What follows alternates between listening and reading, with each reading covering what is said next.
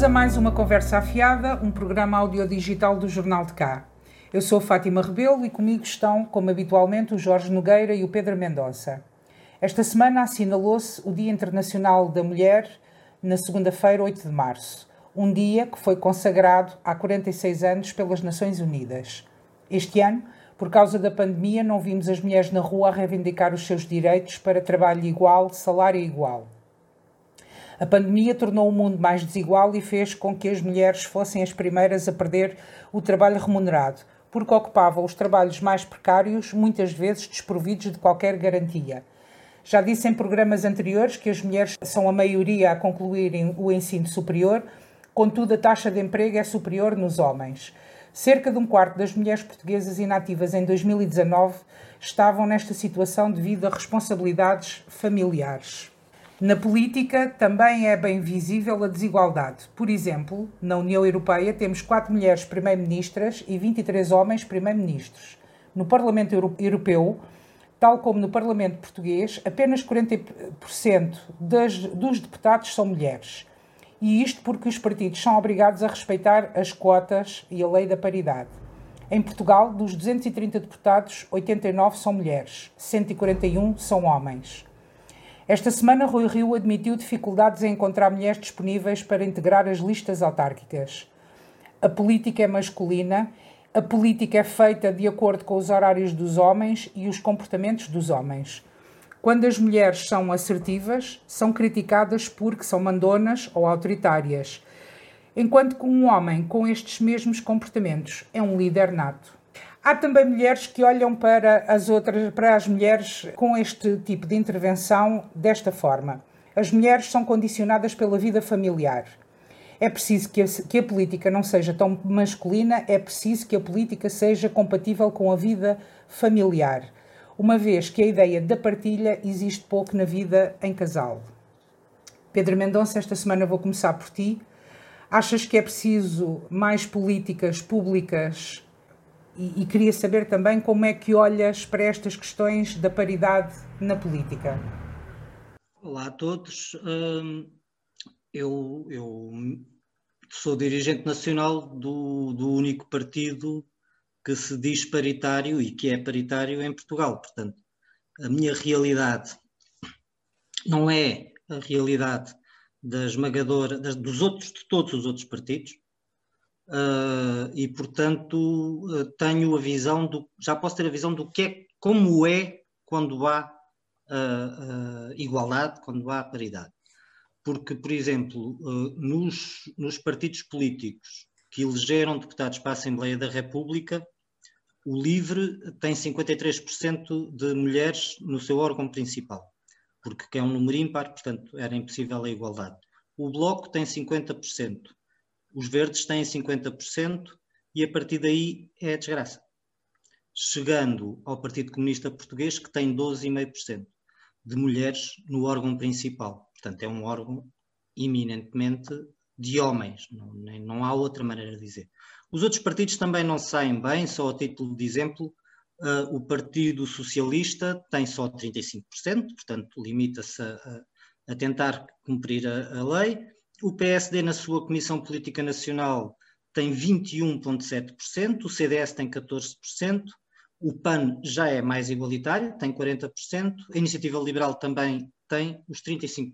Portanto, há aqui um esforço. Uh, uh, no LIVRE, depois nós, o nosso órgão máximo entre congressos é constituído por 50 pessoas eleitas, uh, 25, 25 homens, 25 mulheres.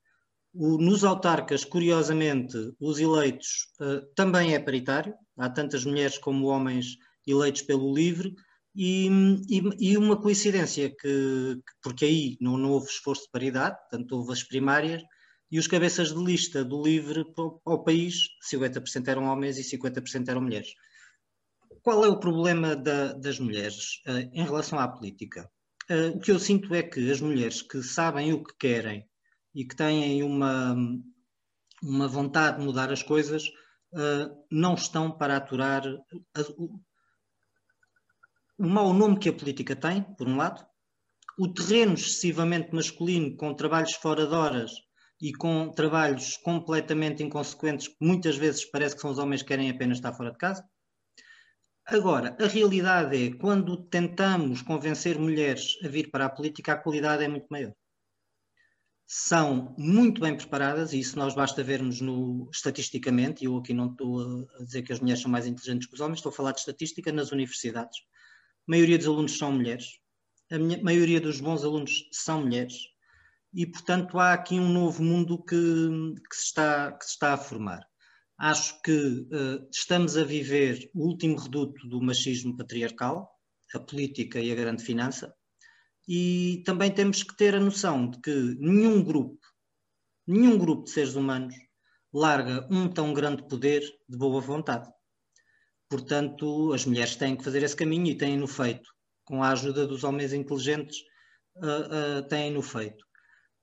Agora, é difícil convencer mulheres, eu percebo o problema do Dr. Rui Rio e, e, é o problema que todos temos. É que o meu problema é maior, é que uh, é, é difícil convencer homens e mulheres e homens para as eleições autárquicas, uh, porque as pessoas de alguma forma estão a deixar de, as pessoas que estão preparadas. Estamos a falar dos preparados.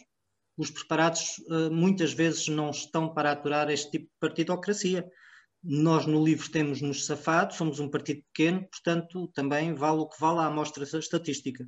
Mas aquilo que eu digo é que as mulheres estão na liderança no livro e é, e é fulcral. E também não é estranho que, por exemplo, o debate que agora se está a fazer no partido sobre precisamente a questão das horas e dos tempos e do tempo das reuniões e quando é, tenha sido trazido por homens e não por mulheres e não foi por simpatia. Foi porque as mulheres deles também estão na política e, portanto, começaram a cair, a cair em cima do tempo deles estarem com os filhos. E, portanto, ficaram com as dores e, e, e o debate faz-se melhor. Jorge, eh, tu eh, que tens eh, uma grande experiência autárquica, também já te defrontaste com a situação de fazer listas. Pela tua experiência, fala-nos como é que foi. É difícil realmente convencer as mulheres a virem para a política? Uh, e partilhas uh, e, ou compreendes uh, esta questão que o Rui Rio levantou? Achas que isto é só mais à direita ou, ou, ou não tanto à, à, à, esquerda? É uma realidade que não se vê tanto à esquerda. Tirando, por exemplo, tirando o PS e o PCP, lá, lá está, que são dois partidos, realmente, como o Pedro Mendonça estava a dizer, que têm baixa representatividade feminina, Está aqui o PSD, o CDS, e então o Chega, que é o máximo. Os partidos com, com, com mais igualitários são o, o BE, o Livre e, o, e, os Verdes. Olá, Fátima. Olá, Pedro. Uh, eu, este é um dos temas que uh, eu tenho duas fases uh, da minha vida, se assim posso dizer. Eu, durante muitos anos, acreditei que a chegada das mulheres a diversos setores da nossa sociedade iria ser alcançado de uma forma natural. Uh, as mulheres chegaram a, a, ao ensino, as mulheres chegaram ao trabalho, as mulheres chegaram a um conjunto de setores da nossa sociedade de uma forma uh, normal, de uma forma em que uh, foi a evolução e foi, e foi aquilo que algumas conquistas que nós fomos, fomos tendo que trouxe as mulheres para para uma completa integração na sociedade. Não nos podemos esquecer que vimos de um tempo uh, uh, que era de imensas dificuldades para as mulheres a vários níveis. E por isso eu digo que durante muito tempo achei que na política também as mulheres iriam vingar e iriam, iriam conquistar o seu espaço de uma forma natural. Percebi também há muitos anos que não, e, e, por isso, quando em 2006 eh, foi criada pela primeira vez a lei da paridade, eu fui um daqueles que, com alguma, com alguma hesitação, mas achei que se não havia outro caminho, então teria que ser assim pela imposição. Sabendo que esta imposição traz, às vezes, consequências que, são nefastas para todo este processo e digo também, quem tem experiência sabe que muitas vezes não chegam as melhores mulher, mulheres a este processo. E isto é preciso dizer. Agora, eu não encontro forma, e hoje acho que ninguém questiona a lei da paridade. Aliás, ela começou por ser de, de 33% e hoje está fixada em 40%. Uh, e, e, e, isto é, é, é, algo que nós temos que lidar, mas causa-nos uma grande dificuldade. Porque, por incrível que pareça, as mulheres continuam arredadas da política e isso transforma e faz com que a atividade política seja hoje diferente de muitos dos outros setores da nossa sociedade. Uh, as razões são muitas, cada um de nós pode acrescentar se calhar 10 tipos de razões para que isso aconteça. O que, nós sabemos e a confrontação com que, com que diariamente temos na política é precisamente esta: é quando chegamos à hora de encontrar uh, pessoas para fazer parte das listas, uh, e nos os processos autárquicos, como compreendem, são processos que têm muita gente, uh, há uma grande dificuldade para encontrar homens, tal como o Pedro estava a dizer, mas também uma tremenda dificuldade para encontrar mulheres disponíveis para participar nesta atividade. Isto é, é, algo que hoje percebo que algumas, algumas constatações que vão sendo feitas, aquilo que o doutor Rui Rei diz é uma, é, é uma verdade, só quem nunca, só quem não passou por um processo de constituição de listas é, principalmente autárquicas, é que sabe quais são as dificuldades. Uh, por isso também o legislador fixou na lei que, uh, eu penso que esta parte não foi alterada, ao nível das freguesias com até 700 eleitores não há lugar ao cumprimento da paridade, uh, ou seja, aquela questão que não podem existir na, na, lista três elementos do mesmo sexo seguidos, tem que estar sempre apenas dois e depois serem interpolados. E isso é, é, é, algo que o legislador já percebia quais eram as dificuldades uh, uh, que este processo traz. Uh, o, que é que, o que é que nós podemos fazer para que a integração e a chegada das mulheres à política seja concretizada de uma forma mais célere? eu acho que temos que mudar muita coisa, mas é preciso, acima de tudo, que não sejam homens a fixar as regras relativamente à chegada das mulheres. E aí é que está a dificuldade. Eu gostava muito, uh, ao nível local, que houvesse uh, mais participação uh, das mulheres na política. Eu não digo, eu até fico muito satisfeito que o PSD vai conseguindo sempre ter um conjunto de mulheres válidas com uma participação efetiva. E, e eu também sobre isso gostava muito de as ouvir porque de certeza absoluta que as razões que elas possam acrescentar e dar a esta questão são superiores e têm um outro enquadramento do que tudo o que eu possa pensar para melhorar este assunto. Eu, particularmente, sempre fiz muita questão. Eu fui, liderei o PSD do cartaz durante poucos anos, mas liderei, e tinha uma comissão política uh, uh, com, salvo erro, com quatro ou cinco mulheres. Portanto, sempre, sempre fiz questão, sempre fiz questão de, de tentar, de tentar estar nos grupos a que pertenci, de ter, de ter o maior número de mulheres possível. agora, ficamos sempre longe, longe daquilo que era, de que é uma participação paritária na casa dos 50% mas é, é, é a vida e é a realidade que nós hoje temos. Tu há bocado estavas a dizer que as quotas uh, podem não trazer eh, as melhores mulheres para a política. Eu, eu lembro-me da altura em que a lei apareceu, também fiquei de alguma forma reticente e, e, e, imaginei que isso pudesse acontecer, mas uma coisa é certa, também não, nem sempre os, os melhores homens chegam à política. Tens toda a razão, tens toda a razão. Ou uma coisa que também é certa, e isto dizem-nos os dados estatísticos, e já, já te passo Pedro Mendonça, é que os países nórdicos têm uma maior participação das mulheres na política. Por exemplo, a Finlândia é o país com maior representatividade, 57%, 57% de, de, de, das pessoas que estão no Parlamento são mulheres, têm uma mulher primeira-ministra, a Estónia lidera tem uma, uma primeira-ministra e uma presidente da República, mas depois uh, assistimos a países do Sul e aos países do Leste um retrocesso. a Roménia tem apenas 18% de mulheres, a Polónia aprovou agora a lei da proibição do aborto. Quer dizer, isto são tudo também um bocado de sinais e eu penso que isto também tem a ver com a radiografia que se pode fazer da história, da cultura e das religiões dos países. E eu penso que aqui a religião também uh, ainda é um fator uh, importante para que isto aconteça. Pedro Mendonça. É, era curioso porque era exatamente nisso que eu ia pegar. Ou seja, uh, os sítios onde os países, as regiões, onde as mulheres mais fortemente estão na, na política, são sítios onde as políticas sociais, por exemplo, para o casal, são igualitárias e onde os homens são obrigados, muitas vezes, uh, uh, ou eram, agora já é natural, a partilhar com as mulheres os primeiros meses de vida dos filhos. Também não é estranho, como disseste, a religião. São os países onde a taxa de ateísmo, não se trata de que tipo de religião, é não terem religião mais altas do mundo.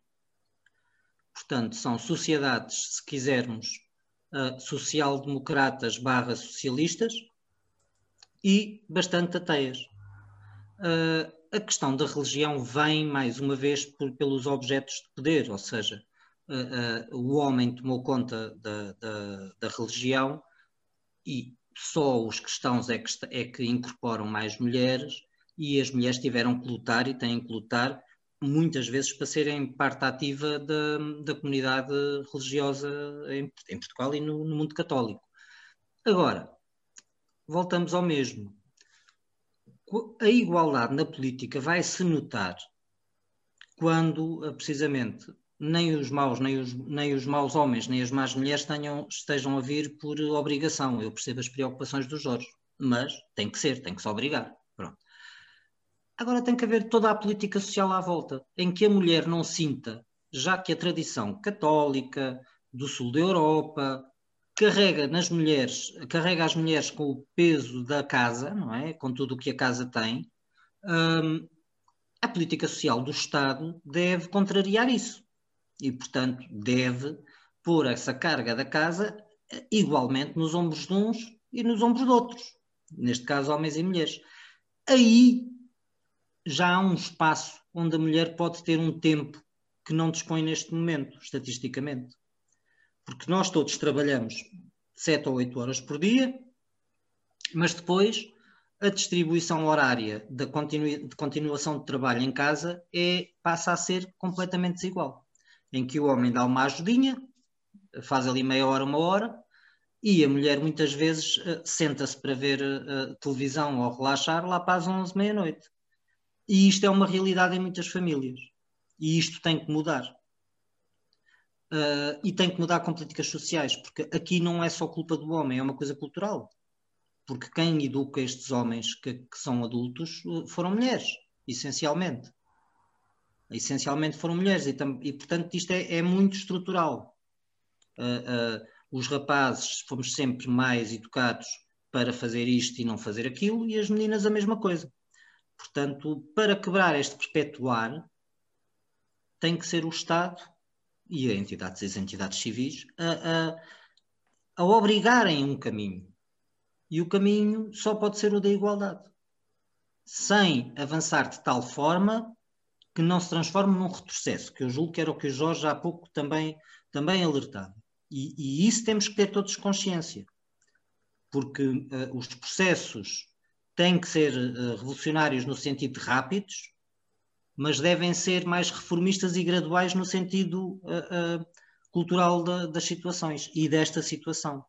Eu hoje sinto que sou um, um, feminista, um defensor intransigente da, da, igualdade entre homens e mulheres, mas quem me vem, quem, quem a frase que, que, me vem à cabeça sempre foi uma frase me dita por um homem, o meu avô, que disse: Não caias na ditadura das mulheres, porque a partir do momento em que não saibas fazer nada, são elas que mandam em ti. Portanto, Pedro, desculpa que diga, mas isso também não é bem assim. Isso depende da condição económica do homem, porque o homem, se não sabe fazer, paga para que lhe façam. Isso também não é Sim. bem assim. Portanto, eu penso que isto tudo se resume muito à educação, uh, é sem dúvida estrutural e cultural. Tens razão, são as mulheres que educam as mulheres e que educam os homens. Eu, em relação a isso, já me revoltei bastante na minha vida, porque é verdade. E uma coisa também é verdade: são as mulheres que criticam as outras mulheres quando, como se disse, chegam à frente e, e, e têm um comportamento diferente daquele que a sociedade espera delas. Porque, no fundo, é, é um bocado isto: é o que é que cada papel que, que, cada, cada um ou cada uma de nós tem e depois o que é que a sociedade espera, espera de nós. Eu penso que para além é claro que tem que partir da política, mas sobretudo, e nós já falámos nisto, e, e até foi o Jorge que o mencionou num outro programa, que isto tudo parte da educação. Parte da educação em casa, mas também parte da educação na escola. E era precisamente, e era precisamente pela educação que eu queria lá chegar mas antes disso gostava de vos dar um exemplo prático do que para mim foi uma experiência de estar numa reunião só com homens e de estar numa reunião, no caso política, eh, com mulheres eh, em que eh, num grupo de 10 pessoas estavam quatro ou cinco mulheres. Eu e todos nós passámos já por isto, marcamos uma hora para uma reunião com homens e, e nunca há uma hora para acabar. E eu, a primeira vez que lidei e que tive que gerir, uh, uh, e, e, que era eu que definia os tempos, e que quando tive mulheres numa comissão política, uma das primeiras questões que, com, a, com a qual fui confrontada foi com a definição de uma hora para acabar. Tínhamos uma hora para começar e tínhamos uma hora para acabar. E isso era, é, é, algo, é algo muito prático, muito prático, porque aí era é, aquele estender de conversa que às vezes já não adianta nada, já não acrescenta nada, mas quando o grupo é só de homens, se vai fazendo pela noite dentro, uh, e as mulheres, neste caso, eu sei que é um caso pequenino aquilo que eu estou a contar, mas tem um efeito prático, porque se nós impusermos a nós mesmos uma hora para acabar, então há, a total, eh, há o total descanso que elas, que no caso as mulheres, porque tinham outras atividades e tinham que chegar a casa e tinham que fazer as imensas coisas que elas, que as mulheres sempre têm para fazer em casa e tinham, controlavam isso melhor. Para além deste exemplo, há uma questão que nós não nos podemos esquecer. Tudo isto é de recente data, porque nós definhámos e atrasámos-nos muito durante, durante um período em que o resto da Europa avançou e acrescentou e trouxe de liberdades, e nós, infelizmente, a, mulher pode votar de forma livre em Portugal desde 1968. 68. Eu nasci em 1966. E isto, e isto é algo que uh, são poucos, são poucos, são poucos anos, porque elas antes podiam votar desde que fossem educadas, desde, desde que conseguissem, uh, tivessem mais de 21 anos, Portanto, há aqui questões que há um atraso, houve uma evolução, mas estamos sempre a lutar com, uh, uh, contra algo que uh, nós não conseguimos. Dou-vos o exemplo. na questão da educação, os, os 12 anos, os 12 anos de educação, que hoje é a educação obrigatória em Portugal, uh, na Alemanha já tem mais de 100 anos em que, em que uh, uh, os alunos alemães têm que, têm que frequentar o ensino durante mais de 12 anos. e isto é, é algo que é preocupante. E, e, volto a frisar: 68. 68 é um ano em que de uma forma livre, as mulheres eh, votaram eh, pela primeira vez. Então, só as mulheres puderam votar livremente em 1968, é porque os homens e as mulheres também viviam em ditadura. Estávamos só, estou-me só a, brincar, a meter contigo. Ah, sim, foi, sim, foi, em 74. Sim. Verdadeiramente, em 74 foi quando sim, homens desse, e mulheres. Desse ponto de vista, sim, é claro, mas Eu a, sei, participação, a participação delas, pronto, tem, tem uns anos anteriores. Agora, na Primeira República houve casos, houve um caso de uma mulher que agora está-me a falhar o nome, que conseguiu arranjar uma. Um Carolina Beatriz Ângelo. Exatamente, em que a lei falava de chefes de família. E ela. E ela era chefe de família. A lei falava em alfabetizada, era ela, ela era alfabetizada e ela conseguiu votar. Portanto, os malandros da Primeira República a seguir foram mudar a lei para terem a certeza que mais nenhuma mulher se encaixava uh, nessa definição. Portanto, há aqui requintes, quando eu digo que os homens não, não, não largam facilmente o poder, não é por serem homens, é por, ser, por serem pessoas. E estes pequenos requintes nós vamos vendo, não é? E, e, o salazarismo, por exemplo, fez isto em 68, porque já era, já era impensável no peso que as mulheres estavam a ter nos outros setores, como diz o Jorge. E, portanto, isto vai, isto, isto é um cerco. Mas isto das reuniões com hora marcada uh, é feminino uh, no sentido tra também tradicional e cultural. Porque se nós tivéssemos, ou os de nós que têm, eu digo isto no meu partido, essa luta agora está a ser liderada por homens. Se tivéssemos que quem tem que levantar cedo para dar banhos, para pôr na escola, para, para não sei o quê, é que quer as horas. Portanto, o facto das mulheres o fazerem é uma consequência. Exatamente. É uma consequência. Portanto, acho que tem que se ir à bruta, mas vamos lá chegar. Há aqui uma outra coisa para, para finalizar este tema e para avançarmos eh, para o outro, que eu penso que também uh, é, é, de referir, que é uh, as profissões. Ou seja, há profissões tipicamente femininas e eu penso que isto também depois acaba por influenciar uh, tudo isto. Um, profissões tipicamente femininas, como eu estava a dizer, que são as educadoras uh, do ensino pré-escolar e, e, uh, e, docentes do ensino básico e secundário, que é onde há mais mulheres, e depois há profissões onde há poucas mulheres, que é o caso das polícias e é o caso de docentes de ensino superior. Há poucas mulheres. E há aqui uma outra situação que para o futuro, ou seja, Fala-se muito na, na, digitalização agora e nas profissões do futuro, que têm todas a ver com tecnologia, e neste momento o que está a acontecer é que na União Europeia 17% do, dos estudantes, só 17% dos estudantes é que são mulheres estudantes de, das áreas de tecnologia, que são as profissões do futuro. E neste momento só 22% das mulheres na União Europeia, só 22% são mulheres os profissionais que trabalham, por exemplo, nas áreas que mexem ou que, que lidam com a inteligência artificial.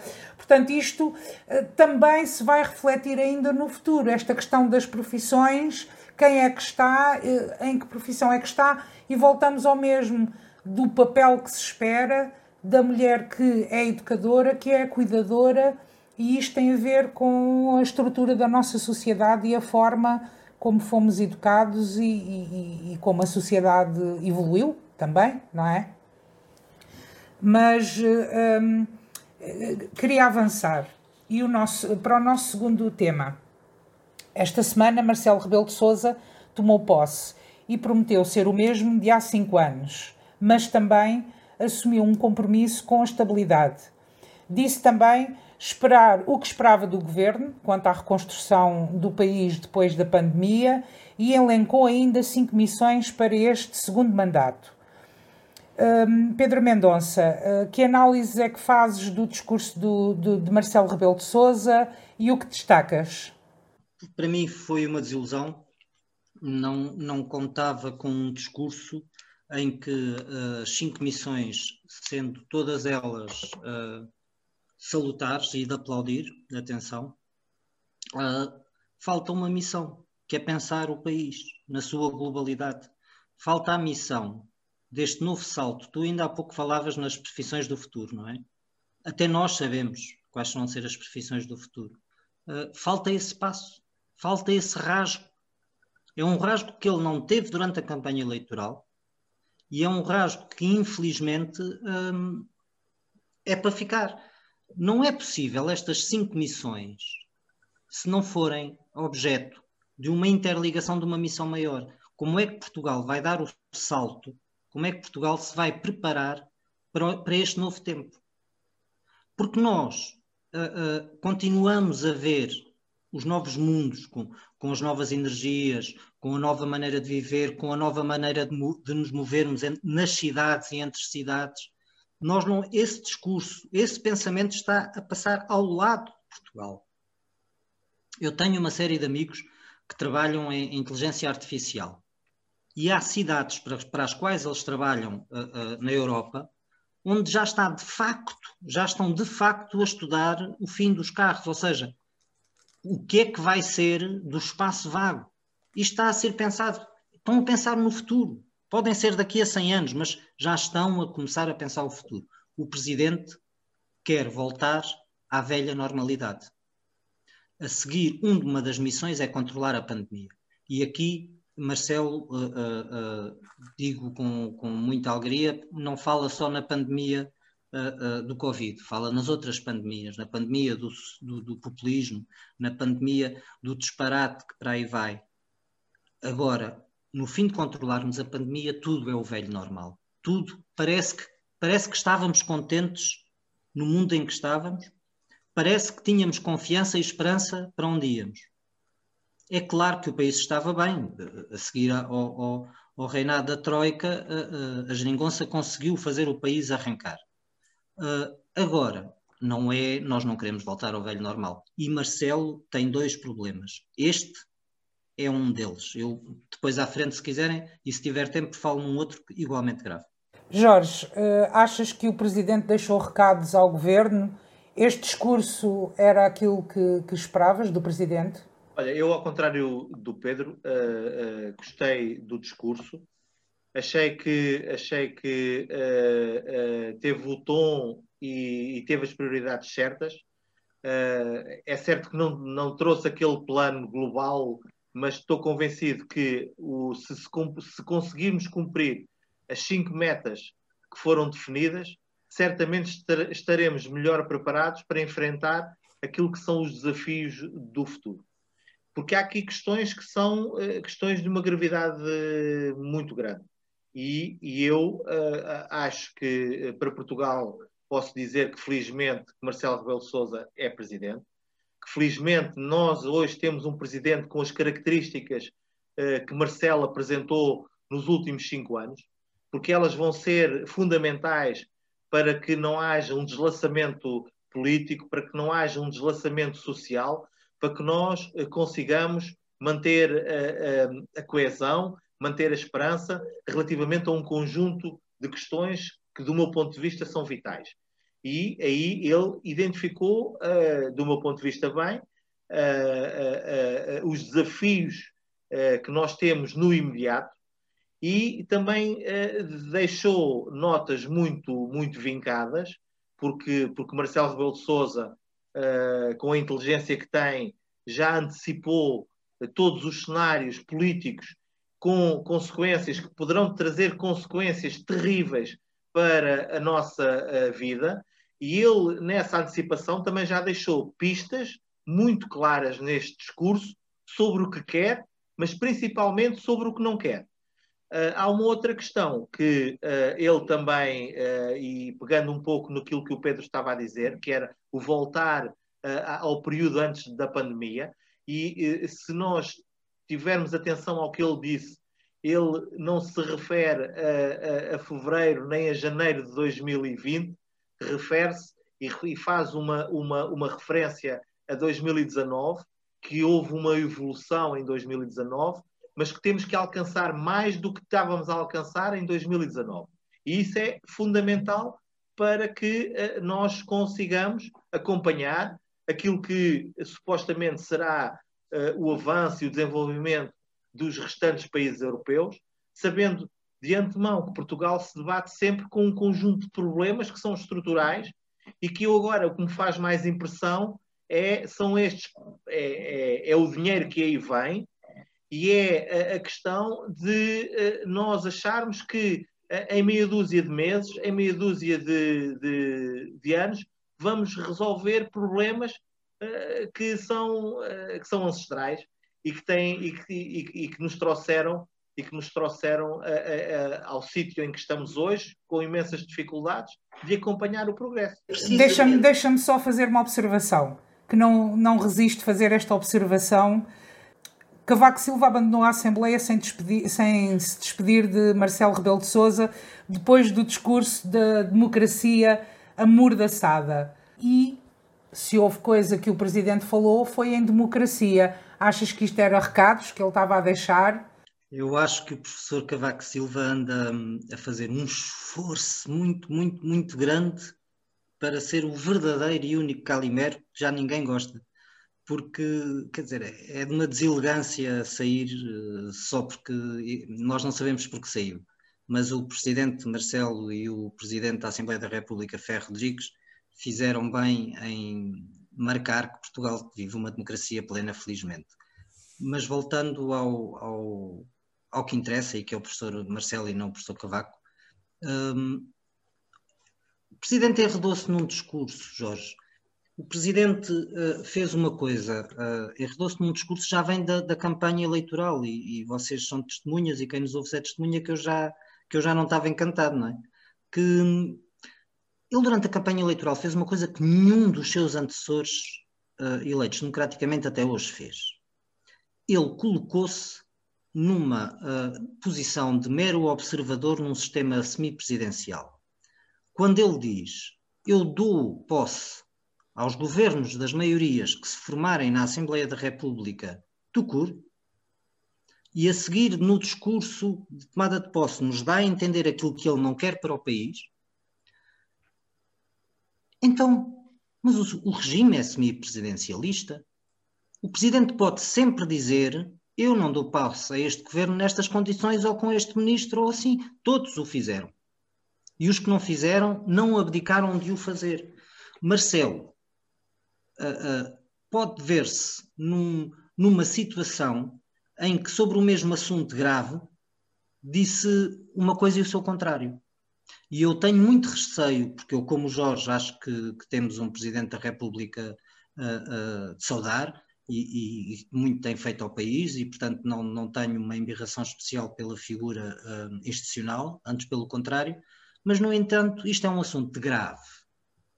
E ele, quando se espera que não se depare, mas se um dia se deparar com ele, o que é que ele faz? É o, é o espectador e diz os senhores joguem lá a bola e ganhar leva o troféu?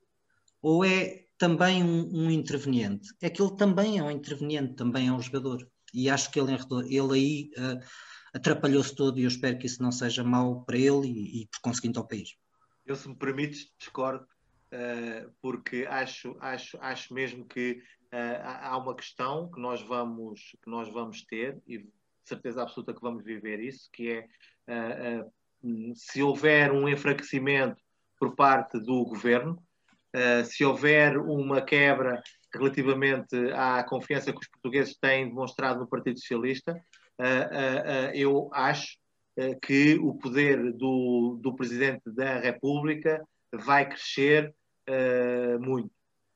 e isso tem a ver com o facto de, nos últimos anos, aquilo que foi uma, uma parceria, uma parceria estratégica definida em, face à pandemia, é verdade, mas a parceria estratégica que foi definida entre entre Belém e São Bento faz com que hoje o governo já não possa dispensar a, uh, a, a palavra do presidente para nada. E isso coloca questões novas também ao nosso país e questões constitucionais novas, porque bem sabemos que temos um sistema semi-presidencialista, mas aquilo que a interpretação que os vários presidentes foram dando daquilo que, eram, que era a sua esfera eh, eh, dentro da Constituição a esfera de ação, eh, como todos sabemos e temos memória, cada um foi interpretando e foi, e foi, e foi criando latitudes diferentes. com o Marcelo Rebelo de Sousa, temos visto e temos percebido que há uma, uma interpretação muito própria daquilo que são daquilo que é a sua ação presidencial e temos questões de futuro eh, que eh, se o governo hoje já não dispensa a palavra do presidente, eu imagino eh, no dia e na hora em que esse governo possa ter um bocadinho menos força. Ó oh Jorge, tu falaste aí uh, na questão. Mas também gostava de falar, de dar uma palavrinha sobre o ex-presidente da República. Dá, dá lá então. Posso dar agora. É, é, é eu acho que é, é, de uma deselegância, uma deselegância que uh, nos envergonha a todos um ex-presidente da República fazer o que Cavaco faz. Uh, uh, eu eu, eu digo muitas vezes que o pior presidente na minha opinião, que tivemos foi o general Ramalhianes, mas felizmente foi uma pessoa que envelheceu muito bem e transformou-se numa outra, numa outra pessoa, e, e, ao contrário de Cavaco Silva, que está cada vez a envelhecer pior. E estas, e estas questões, estas questões são de uma deselegância, são de uma, de uma, de uma falta de cortesia para conosco. É para conosco, não é para com o Presidente da República, é para, para, para conosco, porque ele é um ex-Presidente da República a quem nós devemos o respeito e ele tem que saber respeitar aqueles que, todos aqueles que, uh, uh, uh, dos quais já foi, já, já foi representado. Mas sobre isso, Cavaco e eu temos uma história. Eu, eu tenho a certeza absoluta que se ele continuasse por muitos, por mais alguns anos no PSD, eu jamais seria social-democrata, porque ele também teve o condão de transformar aquilo que era o PSD e esteve lá de 85 a 95, ou seja, liderou o PSD enquanto foi primeiro-ministro. E há uma coisa que eu, uh, uh, porque gosto de colocar a questão assim, para mim, sempre que defino uh, o ex-presidente da República, Cavaco Silva, há uma questão que eu gosto de dizer, porque é uma questão que lhe fica, fica como uma marca de toda a sua vida política, que foi a questão da distinção a Salgueiro Maia. E essa, e essa questão já tem uns anos, foi em 1989. Eu sei que já passaram muitos anos. Eu sei que o, o, o primeiro-ministro Cavaco Silva, depois, quando foi presidente da República, tentou corrigir a situação, mas é, é, é, é, um traço que, do meu ponto de vista, revela o caráter eh, do ex-presidente da, da República, Cavaco Silva. Muito rapidamente, um minuto só cada um para fecharmos este tema.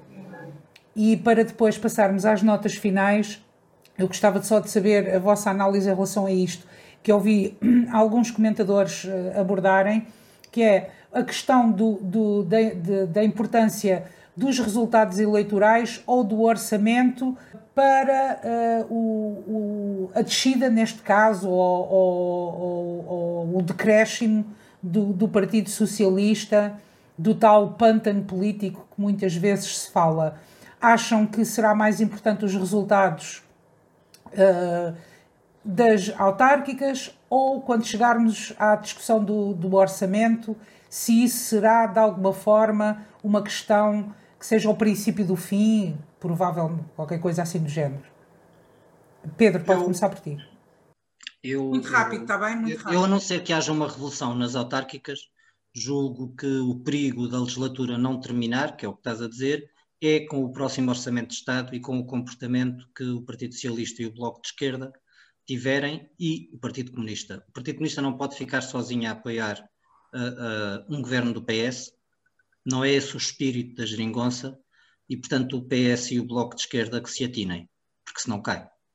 Jorge. É, é essa mesma questão, a questão das autárquicas vai ter uma importância uh, muito grande, porque, do ponto de vista do Bloco da direita, se o PSD não conseguir crescer, uh, fará com que à, à esquerda haja uh, uma noção diferente de entendimentos e uh, desconfio que ficará cada um por si. Se ficar cada um por si, é, é algo, é algo que vai, vai acabar, vai acabar por, por colocar nas mãos do Presidente algumas definições relativamente àquilo que será o nosso futuro político. Agora vamos passar às notas finais, muito rapidamente. Vou-vos pedir para, para serem breves. Pedro Mendonça, a tua nota final. Minha nota final vai para a pandemia e, portanto, para guardarmos uh, nós a, a, hora que estamos a falar, não, ainda não há o plano de desconfinamento. E, portanto, vou dizer uma coisa ao lado. Olhando para o mapa mundo, uh, há uma certeza que, que eu fico. Não estão a ser feitos testes nas zonas mais pobres do mundo. Portanto, controlaremos o primeiro mundo e vamos fazer uma clivagem maior para os países mais pobres. Jorge, a tua nota final? A minha nota final é sobre a TOS, a taxa de ocupação do subsolo no município do Cartaz. Há, houve alterações uh, uh, que são substanciais uh, na informação que foi divulgada pela, pela Galp relativamente ao tarifário da TOS está publicada no site da, da Galp. Qualquer pessoa com acesso à internet e que, e que queira ir verificar pode constatar. Uh, no site da Galp há um conjunto de uh, uh, fórmulas para se chegar a uma, uma, uma, uma, uma percepção correta relativamente àquilo que são, que são os preços, os vários preços do gás, da tos e de outras taxas. E eu aqui, a minha crítica é, mais uma vez, pelo facto de a Câmara Municipal, já havendo esta informação, que é uma informação oficial, do meu ponto de vista, já devia ter havido por parte da Câmara Municipal uma informação mais esclarecedora, mais eh, correta relativamente àqueles consumidores de gás natural no Conselho do Cartaz. A minha nota final é, é um número, trago um número, 931 milhões de toneladas, são 931 milhões de toneladas de alimentos, foi o que desperdiçámos num ano ou seja, dá uma média de 74 quilos por pessoa de resíduos alimentares por agregado, portanto familiar. Isto, isto são números de um relatório divulgado pelo Programa das Nações Unidas para o Ambiente. Uh, só o comércio retalhista descarta 118 milhões de toneladas, é uma quantidade de, brutal de alimentos que é descartada. Para mim é chocante este desperdício numa altura em que a humanidade enfrenta uma mudança climática, eh, uma perda de natureza e de biodiversidade e tem um problema gigante de poluição. Eh, terminamos assim o nosso programa eh, de hoje. Um, fiquem bem, muita saúde para todos. Um, para a próxima semana cá estaremos novamente. Uh, sigam-nos. Muito obrigada a quem nos está a, quem nos está a ouvir. Sigam-nos, façam gosto. Uh, nós estamos no Spotify, estamos no SoundCloud. Sigam o Jornal de Cá e o, uma boa semana para todos. Até para a semana. Saúde, boa semana.